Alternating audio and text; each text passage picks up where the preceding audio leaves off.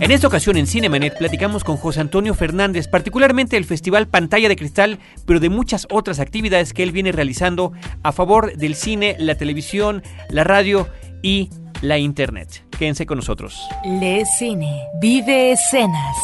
La mejor apreciación de la pantalla grande en Cinemanet. Carlos del Río y Roberto Ortiz al micrófono. Bienvenidos. ¿Qué tal? Bienvenidos a un episodio más de Cinemanet. Nuestra página de internet es www.cinemanet.com.mx. Nuestro buzón de voz desde cualquier parte de la República Mexicana 01800 087 2423. Yo soy Carlos del Río. Roberto Ortiz, te doy la bienvenida. ¿Cómo estás?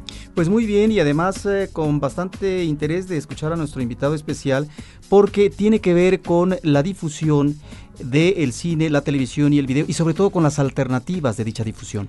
Le damos la más cordial bienvenida a José Antonio Fernández. Él es un hombre de muchísimas actividades, egresado a la carrera de comunicación de la Universidad Iberoamericana. Compartimos alma mater en ese sentido.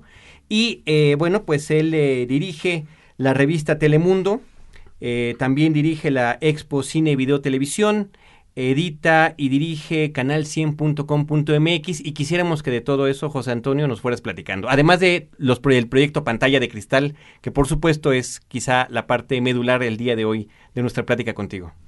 Bueno, primero que nada, muchas gracias por invitarme a su espacio eh, para hablar sobre medios de comunicación, sobre cine, video, televisión. Bueno, sí, efectivamente yo tengo este proyecto que lo inicié hace ya 15 años. Inicié con la revista Telemundo, después con la Expo Cine Video Televisión, que es la exposición de tecnología de productos para hacer profesionalmente cine, video, televisión más importante de América Latina. Después eh, seguimos con lo que con lo que es también el directorio pantalla, que es un directorio muy completo que utiliza mucha gente que, que se dedica a la producción, a la, a la actividad del cine, el video y la televisión también. Y eh, luego conjuntamos toda esta información en lo que es canal100.com.mx, una página de internet que tiene muchísima información, tanto para quien quiere leer entrevistas de, eh, con gente importante, protagónica de los medios de comunicación, como también eh, la gente que quiere contactar, contactar eh, directores, productores, fotógrafos, etcétera, etcétera, o gente que quiere saber más de tecnología, de equipos, de edición no lineal, de cámaras, de tripiés, de iluminación, etcétera, etcétera y también de gente que quiere pues tener contacto, como decía hace un momento, con directores, fotógrafos, camerinos, en fin, todo lo que quieras ahí está. Y después de esto, lo que armamos fue que ya que teníamos una revista que daba información, ya que teníamos un directorio que nos permitía que la gente tuviera contacto permanente, ya que teníamos una exposición de tecnología en la que mostrábamos todo, todos los equipos, bueno, pues consideramos tener también un festival, que es el Festival Pantalla de Cristal, en el que eh, la gente tiene la oportunidad de inscribir sus trabajos con siete categorías en competencia, que son eh, cortometrajes, documentales, videoclips, comerciales, eh, cortos, películas digitales y videos corporativos. Y los profesionales tienen oportunidad ahí de mostrar sus trabajos y nosotros conjuntamos un jurado de, de cinco personalidades por categoría y cada año premiamos a los mejores, no nada más al mejor video corporativo, al mejor documental o al mejor comercial, sino también al mejor por especialidad. Es decir, premiamos también a la mejor fotografía, mejor dirección, mejor edición, mejor postproducción, mejores efectos visuales, mejor casting. Eh, y adicionalmente, yo tengo un programa de televisión en Canal 22 que es Pantalla de Cristal y también un programa de radio en Radio Educación, que también es Pantalla de Cristal Radio, que es los lunes de 6 a 7. En el Canal 22 lo que hago es que presento a producciones ganadoras del Festival Pantalla de Cristal y en, eh, en, radio, pues presento no nada más ganadores, sino también protagonistas del medio, un poco lo que hacen ustedes en este espacio. Ahora, con respecto a esta ventana importante, por lo que se refiere a la televisión, de los eh, videos, trabajos que participan en el festival, son, tengo entendido, los uh, trabajos no solamente eh, que ganaron, sino que también fueron nominados, tuvieron un reconocimiento. ¿Da tiempo para presentar durante el año tantos trabajos? No, efectivamente, eh, sería ideal que tuviéramos el tiempo para presentar todos estos trabajos. No, no nos da tiempo para presentarlos. Lo que podemos hacer es hacer una selección y que hacemos la selección de, distintas maneras. Una, la selección de lo, de lo que pensamos puede ser más representativo o de lo que aportó más.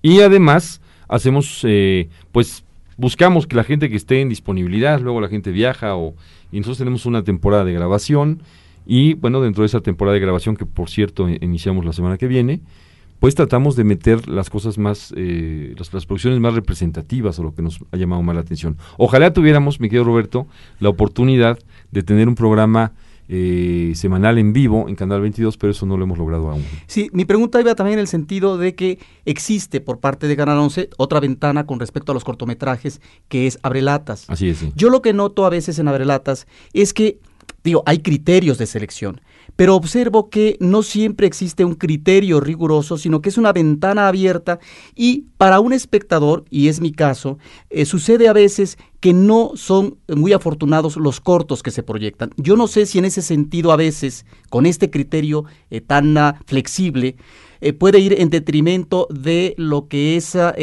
la atracción por parte del espectador. Por eso preguntaba a propósito de si había un filtro o una selección por parte de ustedes en términos del criterio. Sí, así es. De hecho, la gente que hace el programa Abre Latas, efectivamente, ellos lo, lo, manejan de una manera totalmente distinta a nosotros.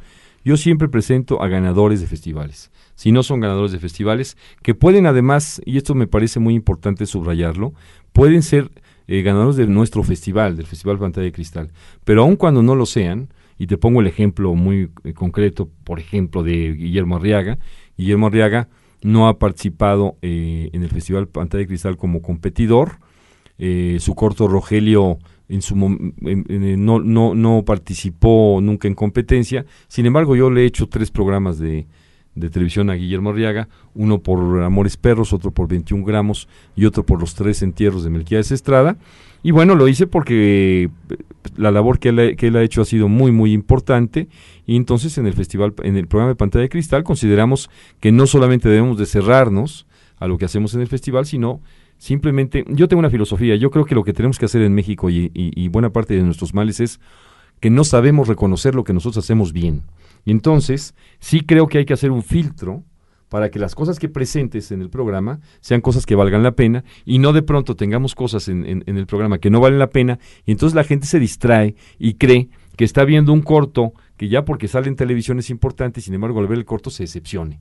Entonces en nuestro caso lo que hacemos es que sí cuidamos eso de manera muy concreta y los cortos que eh, proyectamos siempre en pantalla de cristal son buenos cortos o buenos comerciales. Hemos hecho homenajes, por ejemplo, a don Fernando Espejo, un hombre que fue leyenda de los comerciales en los ochentas y parte de los setentas. Hemos hecho homenajes a Simón Bros, un hombre que ha hecho comerciales muy importantes. Eh, hemos hecho eh, programas, por ejemplo, a Ana María Buenaga, la creadora de la campaña El Palacio de Hierro. Pero bueno, siempre cuidamos que haya una lógica dentro del asunto, porque si no metes lo que sea y a la vuelta de la esquina lo único que haces es desprestigiar justamente la nueva producción que sí es importante en México. En el caso del Festival José Antonio, ¿cuántos años se lleva realizando? Y, quisiera que nos comentaras esta relación que hay con la Cineteca Nacional para eh, pues la exhibición de las películas que participan. Mira, el festival lleva ocho años eh, realizándose y nosotros pedimos desde que lo iniciamos un apoyo por parte de la Cineteca Nacional para hacer en la Cineteca la parte de sesiones del jurado que la Cineteca amablemente nos, nos permite eh, participar, eh, hacer, hacer que las sesiones de jurado sean dentro de la Cineteca y también hacer la ceremonia de premiación. Eso lo hacemos en la Cineteca Nacional. Nos parece que es simbólico hacerlo en la Cineteca Nacional. Por eso los buscamos desde el principio, desde cuando estaba de director Alejandro Pelayo, luego estuvo la señora Luz eh, Fernández y ahora Magdalena Costa. En el caso de los tres directores, afortunadamente han, han nos han apoyado, han entendido cuál es la filosofía del festival no es un festival en el que tengamos muchos recursos, más bien lo que tenemos son pocos recursos y los administramos lo mejor que podemos. Y es un festival que busca premiar a la gente que se dedica a hacer producción independiente, porque si vemos las categorías, no estamos premiando a las grandes cadenas de televisión, no estamos premiando a las grandes compañías, sino estamos premiando a las personas. Y eso nos parece a nosotros muy, muy importante. Ahora, ¿por qué hacemos eh, las sesiones de jurado abiertas al público? Bueno, porque eh, tradicionalmente cuando no se trata de festivales de cine, que en México cuando nosotros empezamos había muy pocos festivales de cine, ahora hay muchos festivales de cine, pero cuando se trataba sobre todo de publicidad, de cortos, de videos corporativos, que no había, nosotros somos los únicos que premiamos videos corporativos, documentales, que ahora hay varios festivales que premian documental, como Morelia y como el Festival de Documentales de la Ciudad de México, pero no había, incluso los Arieles prácticamente no se premiaban documentales porque ellos pensaban que, había, que tenían que premiar, hace ocho años todavía, pensaban que tenían que premiar documentales hechos en cine. Y nosotros les dijimos que no, si la tecnología había cambiado, pues ellos ya no tenían documentales inscritos en competencia en los Arieles, porque bueno, lo que sucede es que hacer un documental, hoy como todos lo sabemos, en cine, pues sale carísimo, es imposible prácticamente. En cambio el video le da, permite que haya muchos documentales, hoy hay muchos documentales en México, y bueno, hay que cuidar la selección, por supuesto. Pero bueno, el punto está en que las sesiones de jurado las hacemos en la Cineteca Nacional, para nosotros es importante, para la gente que participa en el festival ha sido muy importante, porque la Cineteca, sin duda, yo creo, es la catedral del cine en México. Y como catedral del cine México, el que puedas estar ahí adentro haciendo las sesiones de jurado, le da sin duda seriedad. Y las sesiones de jurado además las hacemos de manera muy, muy particular, porque no tenemos presidentes de jurado. Los jurados tienen cada uno la misma eh, la, la, opinión de cada uno tiene el mismo valor, la misma importancia. Entonces, los obligamos a que estén en la sala, con la sala abierta al público. El que quiera ir a ver la, la exhibición la va a ver. Normalmente tenemos público en, películas digitales y en cortos, sobre todo. Y bueno, el que quiera ir a ver su, su, proyección la, asiste a verla. Y el jurado, cuando termina la sesión, eh, delibera y discuten mucho. Hemos tenido sesiones de jurado que duran hasta 12 o 14 horas. Vaya. ¿Y qué, cuál es el criterio para seleccionar al jurado? ¿Quiénes son normalmente a quienes eligen o cómo funciona? Sí, el jurado lo seleccionamos de la siguiente manera. Buscamos que sea gente que eh, sepa del, del, asunto. Si, si se trata de videos corporativos o de comerciales o de videos o de, o de, películas digitales, buscamos que sea gente que sepa de las cosas. Y además, en un momento dado, que, que, que, pueda tener un beneficio el que ellos lo vean. Por ejemplo, en el caso de películas digitales o de cortos, siempre hemos buscado que entre gente de Canal 11 o de Canal 22, que son compradores, siempre eh, de tanto de películas como documentales como de cortos y buscamos que la gente de Canal 11, Canal 22, de la misma Cineteca, hemos tenido jurados, la misma directora general de la Cineteca Nacional ahora fue jurado en, las, en la primera o segunda edición del festival, Magdalena Costa, porque ella entonces directora de producción de Canal 11. Y entonces la invitamos a la categoría de documental y ahí estuvo ella como jurado. Entonces buscamos que sea gente que esté involucrada en el medio, que sea gente honesta, que, con, que conozcamos su trayectoria, por supuesto, pero que sea gente de prestigio y sobre todo cuando le hacemos el planteamiento de que no hay presidente del jurado y que entonces se hace más que una democracia, una, una anarquía en el buen sentido de la palabra, en el que cada quien opina, cada quien dice las cosas y se hacen estas sesiones largas de jurado, pues todo el mundo le interesa y la gente que ha participado se siente muy a gusto. Te puedo decir que en cada festival tenemos 35 jurados, porque son 5 por categoría. Ah, sensacional. Estamos platicando con José Antonio Fernández, nos está platicando todo el proyecto multimediático que significa pantalla de cristal, tanto en la versión radiofónica, televisiva, el festival. Eh, nosotros estamos publicando en nuestra página de internet el vínculo a la, página internet canal100.com.mx para que ustedes puedan informarse de todo esto con mayor detalle y regresamos en un instante.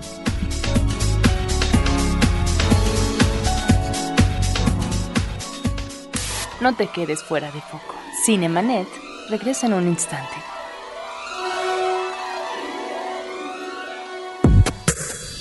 En nuestro planeta se generan diariamente un sinnúmero de podcasts. ¿Pero qué hace que un podcast sea bueno? En PD Podcast, el Podmaster pone en línea una selección de los proyectos que llegan a nuestras manos. ¿Quieres participar y convertirte en un podcaster de adeveras?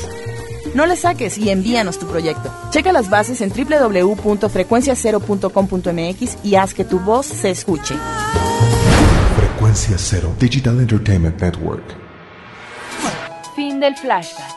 Estamos de regreso.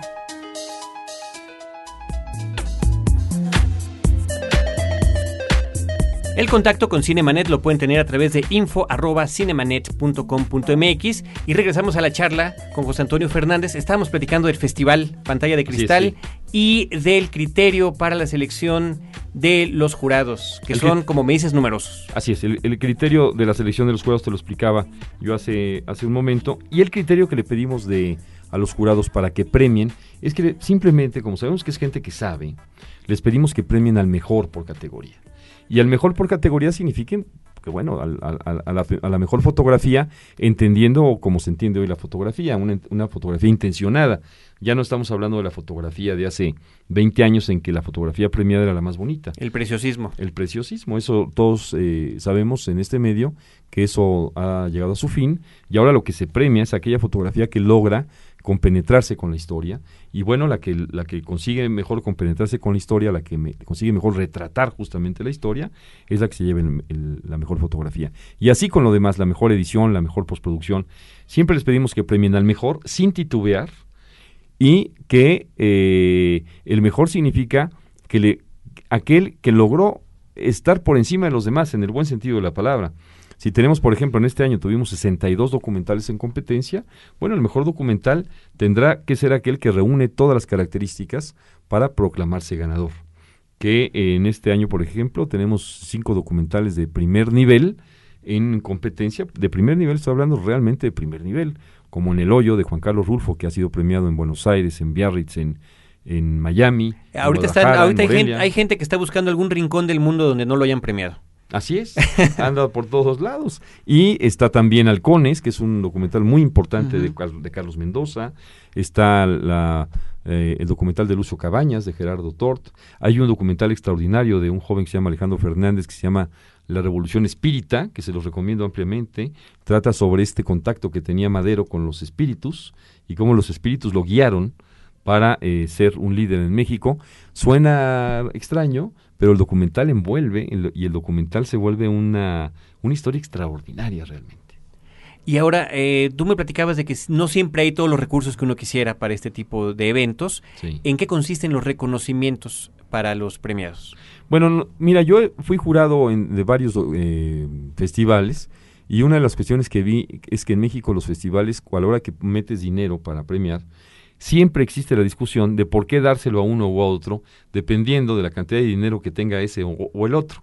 Es decir, no necesariamente el que, el que le, le- le- le dieras una cámara a alguien significaba que ese alguien se la merecía, porque siempre se daba que en el momento de la discusión, alguno de los jurados decía, oye, pero ¿cómo le vas a dar una cámara a fulanito de tal si fulanito de tal le va de maravilla o tiene una gran casa productora? Mejor vamos a dárselo a este otro que no tiene eh, ni casa productora, ni dinero, ni nada, y lo vamos a ayudar mucho más. Entonces se hacía muy complicado la cuestión de los premios en dinero y la cuestión de los premios en, en, en equipamiento. En especie, ¿no? En especie. Entonces entraba el factor del de- factor socioeconómico. Entra el factor socioeconómico, entonces yo después hice un festival antes de hacer el Festival Pantalla de Cristal, que era un festival que le puse el Festival de Video Universitario, que eh, a la hora de que premiabas, eh, buscamos no dar en- buscamos dar premios en, es- en especie, pero para que pudieran realizar cosas, ¿no?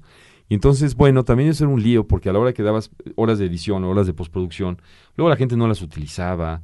En fin, eh, distorsionaba mucho estos premios eh, las cosas. Entonces yo opté por dar premios, por dar una estatuilla, por dar un objeto, eh, que es una pantalla de cristal justamente para los que ganan. Y nosotros lo que sí hacemos, a diferencia de todos los demás festivales que se hacen en México, es que mm, le damos mucha importancia a las nominaciones. Yo he estado en las sesiones de jurado prácticamente de todos los años del festival y déjame decirte que cuando uno gana, cuando, un, cuando un- una producción gana o un director o un fotógrafo gana, siempre se queda otro fotógrafo en el camino que pudo haber ganado. Eh, es increíble, pero a veces hay unas discusiones de una hora de un jurado porque por, por uno de los premios, porque de pronto, por ejemplo, en el caso de fotografía, en, el- en México hay fotógrafos extraordinarios. Y entonces a la hora, o en el, o en el caso de comerciales, por ejemplo, hay guiones extraordinarios. Entonces, a la hora de que tienen que decidirse por un creativo o por otro, es muy difícil, son largas las discusiones y nosotros como, como festival no permitimos los empates. Ahí sí, muchas veces cuando ya después de 45 minutos o de una hora de discutir para defender a uno u otro, quieren dar empates. Nosotros no permitimos empates.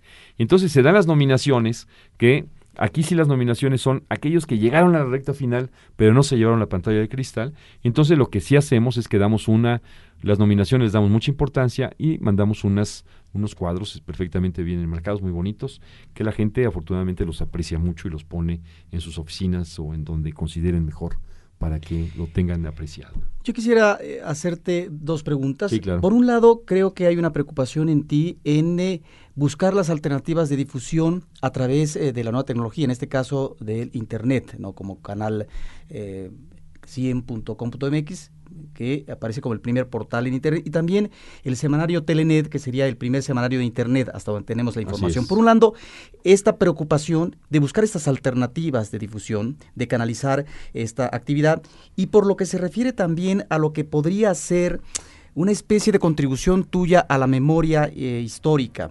En el presente tú has ah, hecho entrevistas a gente importante de la televisión, del radio, del cine y próximamente tendremos eh, una publicación, una serie de entrevistas con personalidades del cine mexicano. Así es. sí. Eso me parece también importante destacarlo porque es ubicar a la gente que está haciendo o desde hace mucho tiempo el quehacer en los medios audiovisuales.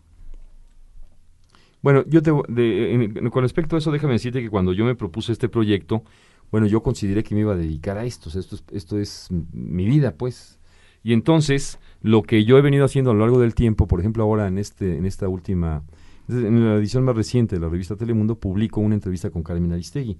Pero es la cuarta entrevista que tengo con, con Carmen Aristegui. Entonces, en el caso de canal100.com.mx, tú te metes a Canal 100, ves la entrevista con Carmen Aristegui y puedes consultar las tres entrevistas anteriores, que la primera es pues desde cuando se inició, eh, después cómo, cómo le hizo para salir cuando salió de Imevisión, después cómo fue el pleito que tuvo con Pedro Ferriz, en fin, tienes toda la trayectoria de Carmen Aristegui. En el caso, por ejemplo, de Guillermo Arriaga, pues viene a ser exactamente lo mismo, tienes la posibilidad de conocer la historia de Guillermo Arriaga, no desde hoy, no es, no es una entrevista eh, que, se, que, que- que únicamente tome una partecita y ya, sino que va cobrando sentido porque las entrevistas que, José Ramón Fernández, por ejemplo, las entrevistas que voy haciendo, pues van sumando información, de tal manera que aquel que quiera adentrarse al mundo de Guillermo Arriaga o al mundo de José Ramón Fernández o al mundo de Carmen Aristegui o al mundo de Carlos Carrera, etcétera, tenga la oportunidad de leer toda una toda la trayectoria de su vida de lo que yo le he podido averiguar. Eh, habrá preguntas que no he hecho eh, y que seguramente en algún momento trataré de hacérselas. Pero bueno, lo que busco es justamente lo que tú bien dices, el que se, el que quede un testimonio de la gente que hace cosas importantes, porque aquí también el criterio de selección es clave. No busco a gente que no tenga, busco a la gente, para decirlo de, de mejor manera, busco a la gente que tiene algo que contar. A mí me parece que Guillermo Arriaga tiene mucho que contar. O eh, Carmen Aristegui sin duda tiene mucho que contar. Es prestigiada, ha aportado cosas. Y bueno, ese es el criterio de selección. Y el criterio es no dejar los, no dejar a los personajes sueltos, sino poder irlos entrevistando a través del tiempo. Hay, algunos que es difícil. Por ejemplo, a Joaquín López Dóriga he tenido oportunidad de entrevistarlo una sola vez. A José Gutiérrez vivo una sola vez. Pero bueno, este, eh, los he seguido buscando.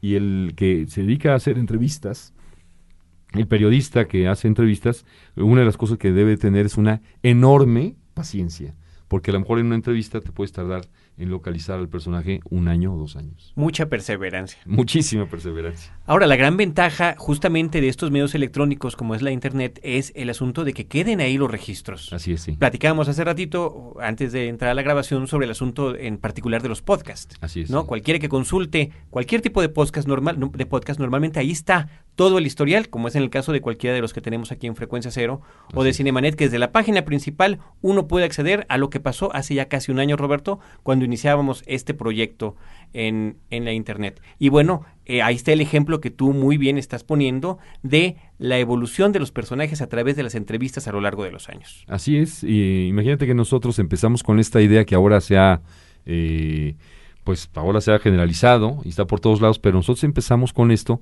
hace ya siete años. Cuando el internet, la gente decía, bueno, y yo me meto a internet y qué voy a hacer ahí.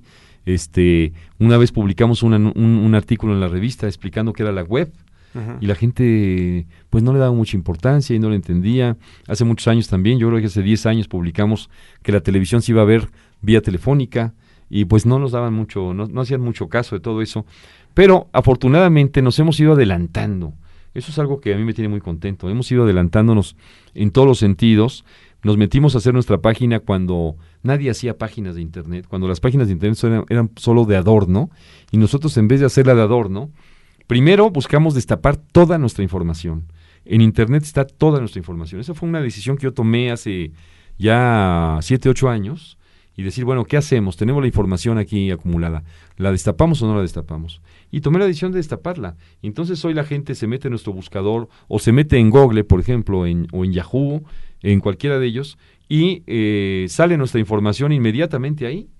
Y eso es muy bonito, porque si tú te metes ahora mismo a google.com.mx o a yahoo.com.mx y preguntas por Guillermo Arriaga, los primeros que salimos en la lista somos nosotros y te manda directamente a nuestras entrevistas.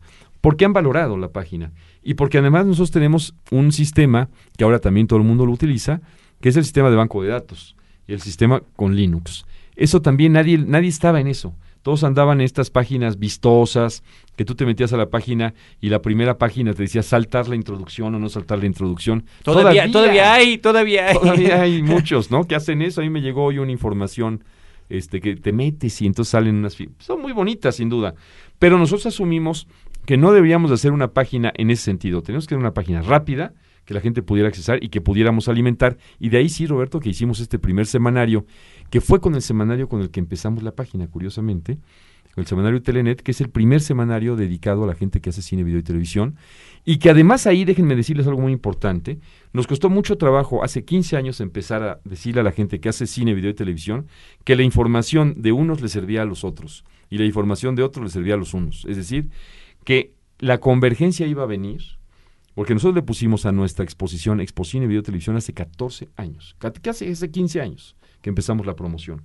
Y la gente de cine no, la gente de cine editaba en, eh, en consolas horizontales. Y entonces movió las horizontales. Entonces ellos nos decían que no, porque la, la, gente de la televisión era una y la gente del cine era otra. Y yo les decía, es que estás equivocado.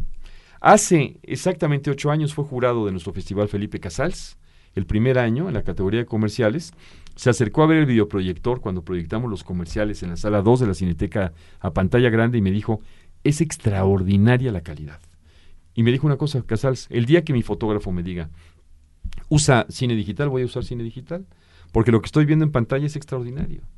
Bueno, pues, pero pasa el tiempo y afortunadamente hoy la gente entiende que con un sistema de edición o con una cámara, igual se puede hacer hoy en día cine que video y que televisión.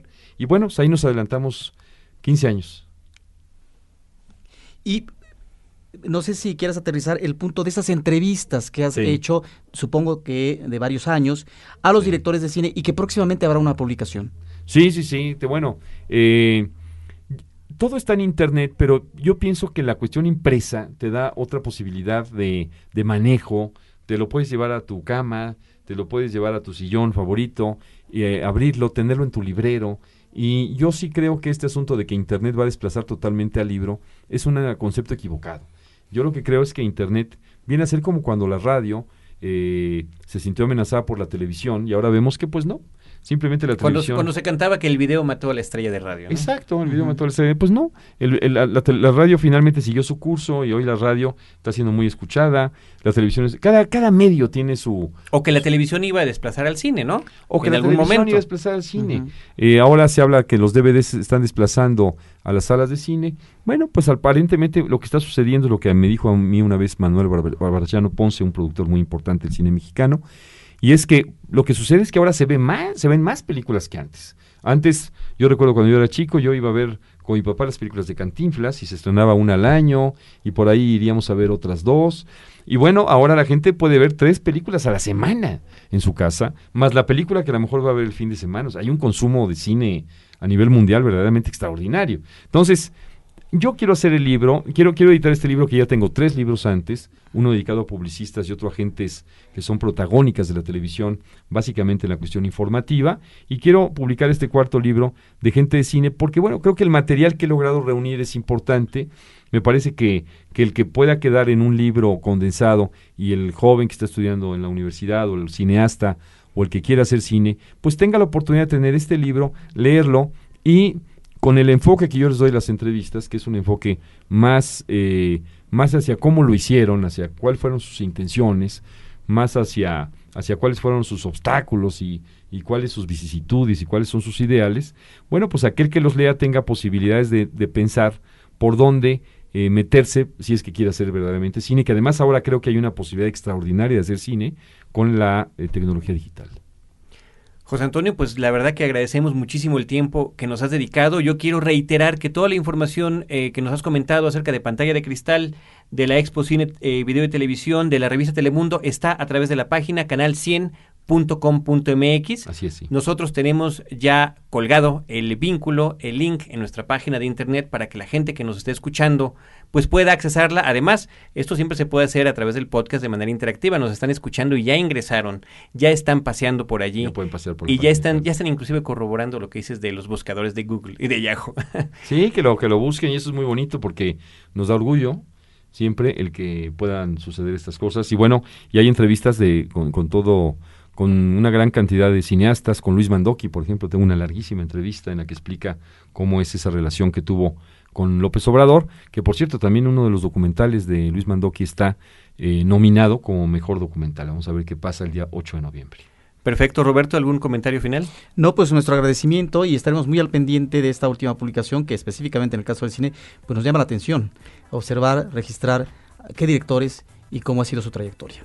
José Antonio, muchísimas gracias por habernos acompañado en Cinemanet. Le recordamos al público www.cinemanet.com.mx, la página de internet. Todos los martes aparece nuestro podcast. La versión en vivo los jueves en la Ciudad de México a las 10 de la noche en Horizonte 107.9 FM, que también se publica en podcast los viernes. Muchas gracias, hasta la próxima.